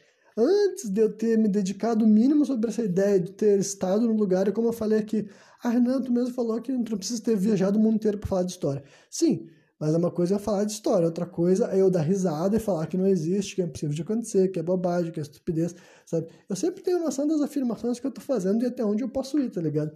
Então, né, como eu falei aqui, a pessoa que pesquisar o caso das, da ponte dos cães suicidas pode não chegar à conclusão de que é uma ponte mágica que, por alguma razão misteriosa, atrai os cães para a morte. Não precisa ser essa a conclusão da pessoa, mas ela pelo menos tem que no mínimo ela tem que levantar a sobrancelha e falar: que curioso, né? Por que será que rola esse comportamento atípico desses animais? Se a explicação dos odores da floresta é o suficiente para ti, tudo bem, mas entenda, pelo menos levante as outras perguntas que eu falei aqui. Se a explicação é algo tão simples quanto isso, será que não justificaria a gente ver esse fenômeno acontecendo em outros lugares? Será que a gente não deveria ver outras pontes dos cães suicidas? Porque a história é: se esses sujeitos falaram que eles nunca tinham ouvido falar dessa ponte, sinal de que não é muito comum existirem muitas pontes que fazem isso, né? Então, essa específica não seria, no mínimo, motivo de interesse, sabe? No mínimo, não deveria despertar curiosidade dos ditos pesquisadores, dos ditos cientistas, mas quando eles são expostos por uma anomalia, por algo atípico, fora do comum, a reação é dar risada e falar: ah, isso está com muita cara de teoria conspiratória. Sendo que eles acabaram de dizer que nunca sequer tinham ouvido falar que espécie de teoria conspiratória é essa que as pessoas sequer sabem que existe. então, assim, olha é um negócio assim que dá pra ver, é, tipo, as pessoas tentam fazer de conta que elas são algo diferente do que elas estão dizendo, mas do jeito que elas abordam os assuntos deixa bem claro, tá ligado? Que no final das contas, né, é, eles ilustram especificamente o problema que as pessoas têm com a ciência, porque né, o cientista deveria ser o cara que tem a maior humildade de dizer tem que estudar, tem que pesquisar, tem que analisar, tem que realizar um estudo, né, ter exemplos, ter dados de verdade, não começar aqui, eu ouço um assunto novo que eu não tenho ideia do que se trata, mas eu vou rapidamente ler duas reportagens que eu vi aqui na internet, vou dar risada e vou dizer que eu cheguei até uma conclusão baseada no que eu vi aqui, né? Então, isso daqui já é uma para mim já seria assim uma razão, né, para entender o que muita gente tem de aversão do, da suposta soberba ou da suposta arrogância que a comunidade científica tem em várias áreas, né? E eu acho que esses exemplos, assim, ilustram bem, tá ligado? E, infelizmente, eu queria falar um pouco mais, só que daí, se eu começar um novo assunto, na verdade, agora, é, esse programa vai ficar muito longo e eu espero que ele não passe muito de uma hora e meia. Então eu só vou envelopar aqui, sabe? Eu não sei se esse programa conseguiu manter sequer alguma espécie assim de, de tema, né? Acho que eu acabei indo para um lado e para o outro, falando sobre várias coisas que tem pouca ou nenhuma ligação, né? Se tornou um típico programa sem contexto e tal. E tem algumas coisas que eu falei aqui que eu vou ter que falar de novo em breve, porque né, eu acabei não, tipo, acabei não me aguentando, acabei falando antes da hora, ou eu terei que fazer umas pesquisas para corrigir algumas coisas que eu falei assim um pouco uh, não sei se desnecessariamente, mas falei sem a devida contextualização para fazer com que aquela mensagem tivesse um impacto maior, né? Digamos assim. E é isso, eu estou sentindo que tinha mais alguma coisa que eu podia ter comentado sobre esses próprios temas, mas acho que não vai dar, acho que eu vou ter que ouvir esse programa e ver se enquanto eu escuto eu me lembro de algo que eu devia ter falado e acabou ficando para trás. Eu acho que aqui nesse final, mesmo se eu ficar tentando forçar sair, eu só vou ficar fazendo vocês perderem tempo me ouvindo balbuciando. Bom, então é isso aí. Quem me ouviu até o final, eu espero que tenha curtido. Que eu acredito de volta novamente, trazendo mais um programa sem contexto.